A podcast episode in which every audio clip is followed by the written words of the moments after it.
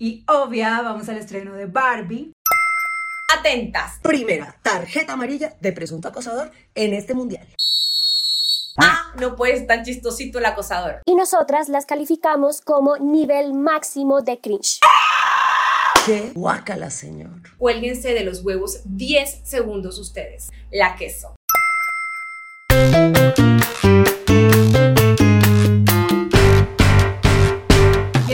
Una nueva emisión de La Caldera, el noticiero feminista de la revista Volcánicas creado para expresar nuestra indignación y compartir algunas iniciativas que están tumbando el patriarcado una noticia a la vez. Y en la semana en la que el sindicato de actores de Hollywood entró en huelga y paró todo, y Nepal su historia al convertirse en el primer país del sur del Asia en aprobar el matrimonio igualitario.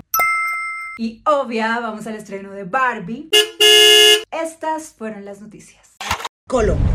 Reabren caso de expresidente de Asobancaria por acoso sexual. Hernando José Gómez, expresidente de Asobancaria, fue denunciado por presunto acoso sexual en 2022 por María Clara Sarmiento, quien se desempeñaba como coordinadora de comunicaciones en la misma entidad. El caso, que había sido archivado en marzo, se reabre después de que el periódico El Espectador publicara el testimonio de la víctima e indagara en fiscalía por el proceso. De acuerdo con Sarmiento, Gómez intentó besarla por la fuerza, a lo que él respondió en un comunicado que solo fue un pico de dos segundos. Pero el beso solo fue uno de muchos comportamientos inapropiados y machistas que se evidencian en los chats expuestos por el espectador, que al involucrar la posición de poder de Gómez sobre Sarmiento y el vínculo laboral, pasan al terreno del acoso laboral de índole sexual. El tipo le decía cosas como manejaré como pueda el síndrome de abstinencia de verte. Y Solo te falta vestirte de látex con un látigo en la mano o dominatrix. ¿Qué? Guácala, señor. María Clara dice que se sentía amenazada y que le angustiaba verse a solas con él. Y que tuvo que cambiar su forma de vestir para evitar los comentarios insinuantes de Hernando. Hasta ahora, las denuncias solo habían tenido impacto negativo y consecuencias para ella. ¿Hasta cuándo las mujeres tendremos que aguantarnos situaciones violentas y asumir sus efectos en silencio mientras ellos siguen tranquilos como si nada? Ya va siendo hora de que asuman las consecuencias de sus actos todos los Hernandos del mundo. México y Colombia asesinan a líderes LGBT. El pasado 13 de julio, Franklin Pavón Camacho, líder social no binario y observador electoral trans, fue asesinado en el municipio de Malambo, Atlántico. En el 2022, Franklin ya había recibido panfletos y llamadas con amenazas por parte del grupo delincuencial Clan del Golfo. Los hostigamientos se reportaron ante la fiscalía y se activó la ruta de protección de la Unidad de Atención y Reparación Integral de Víctimas. Sin embargo, esa protección no fue suficiente. Franklin recibió tres disparos de desconocidos. Tras su muerte, la organización Caribe Afirmativo informó que en el municipio de Sabana Larga empezó a circular un panfleto que perfila y amenaza a personas LGBT, así como sucedió con Pavón. Esto es alarmante. Exigimos a las autoridades especial atención y protección a los líderes sociales LGBT. Y dos días después, el 15 de julio, fue asesinado en Aguascalientes, México, Ulises Nava, activista de diversidad sexual y académico. Su asesinato ocurrió cuando salía de un encuentro nacional LGBT. Testigos aseguran que un motociclista le disparó varias veces y escapó. Al menos nueve cartuchos de bala fueron encontrados en el lugar. Nava era jefe del Departamento de Diversidad Sexual de la Universidad Autónoma del Estado de Guerrero y había participado en el Congreso Nacional de Litigio Estratégico para Cuotas Arcoíris. Basta de crímenes de odio contra las personas LGBT. Estados Unidos y México.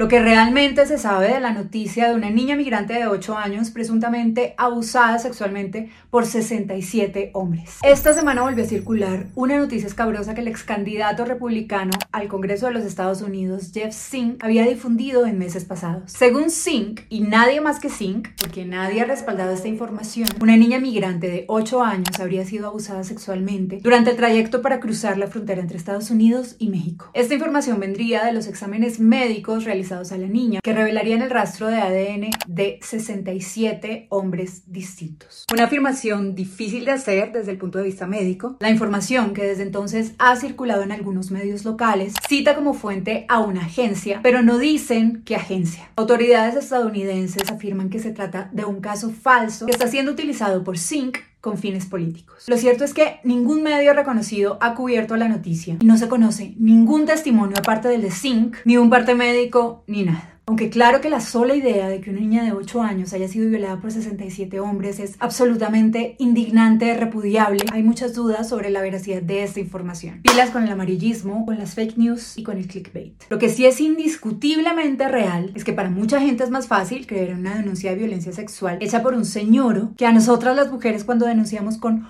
muchísimos soportes, porque claro, a nosotras sí nos los exigen, porque nuestra palabra no es suficiente. En fin, el patriarcado.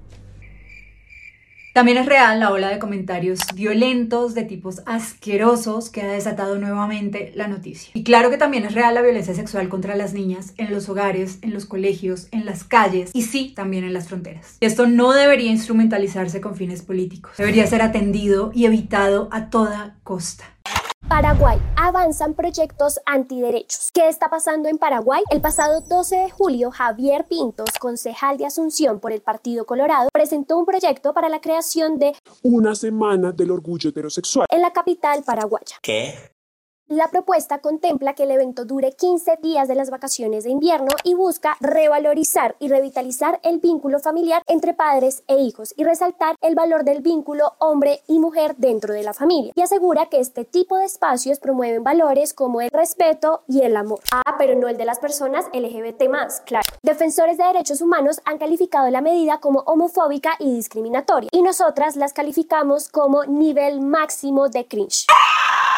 Y en la Cámara de Senadores la situación no es mejor. Una semana antes, la senadora Lizarela Valiente había presentado un proyecto de ley que prohíbe la promoción, fomento y enseñanza de la ideología de género en las instituciones educativas de Paraguay, ya que, según Valiente, hablar de orientaciones sexuales diversas desde temprana edad confunde a los niños. Ay señora, lo que confunde es ese eufemismo de la ideología de género cuando lo que buscan prohibir es la educación sexual integral. Valiente propuesta paleolítica. Y para rematar, el presidente electo Santiago Peña piensa presentar un proyecto de ley para crear el Ministerio de la Familia, según informó Raúl Latorre, presidente de la Cámara de Diputados. Este busca establecer el cuidado de la familia como política pública y prohibir la enseñanza y la mención de la palabra género. Diosas, pero ¿en qué caverna vive? El grupo impulsor de la paridad democrática ya alertó que esto representaría una amenaza para el Ministerio de la Mujer, creado en 1993. Todos los ojos en Paraguay, el nuevo fortín anti derechos de la región. Fuerza a nuestros amigos paraguayes.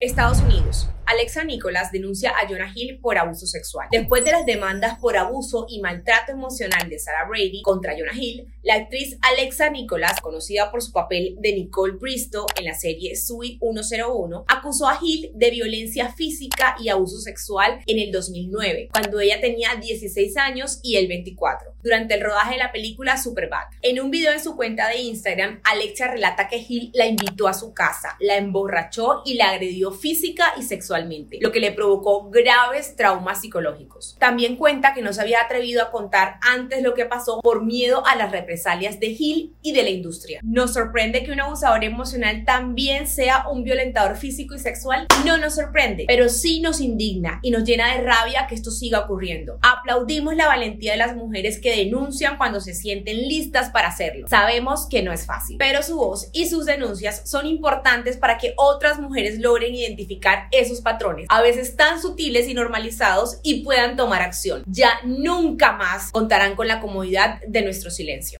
Estados Unidos una madre podría ir a prisión por ayudar a abortar a su hija menor de edad. El caso de Jessica Burgess, de 42 años, acusada de darle píldoras abortivas a su hija Celeste, de 17 años, y a ayudarla a enterrar los restos del feto, tiene en alerta a organizaciones de derechos reproductivos en Estados Unidos y a activistas feministas en el mundo. Aunque esto pasó en 2022, antes de que la Corte Suprema anulara la sentencia Roe v. Wade, ocurrió en Nebraska, en donde la ley estatal de 2010 tipifica como delito realizar un aborto después de las 20 semanas. Celeste ya se había declarado culpable en mayo y la semana pasada Jessica también lo hizo. Ambas, madre e hija, que ya tiene 18 años, podrían enfrentarse a dos años de prisión. Este caso también prende alertas sobre la seguridad digital, pues se supo que Facebook había entregado a la policía los chats privados del adolescente como respuesta a una orden de registro. Es absolutamente injusto que una adolescente esté siendo criminalizada por decidir sobre su cuerpo, por no querer ser mamá y su madre también por apoyarla en esta decisión. Quizás si en lugar de prohibir y castigar se hablara más de educación sexual y anticoncepción en estos estados tan conservadores y se facilitara el acceso al aborto durante las primeras semanas de embarazo, sin estigma ni penalización social. Ninguna tendría que llegar a un estado tan avanzado para abortar. Saquen sus leyes de nuestros ovarios.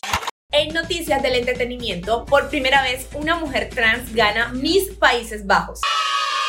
Se trata de Ricky Colette, de 22 años, que este 8 de julio se convirtió en la primera participante abiertamente trans en ganar el título de Miss Países Bajos. Y a finales de este año representará a su país en Miss Universo. Y de ganarlo sería la primera mujer trans en obtener este título. Cabe recordar que el concurso permite participantes trans desde el 2012 y en 2018 Ángela Ponce, representante de España, fue la primera concursante trans en el certamen. Actualmente Daniela Arroyo González también compite para ser la primera mujer trans en obtener el título de Miss Puerto Rico. Muchas cosas no nos gustan de los concursos de belleza, pero sí nos gusta ver mujeres trans ocupando todos los espacios. La queso.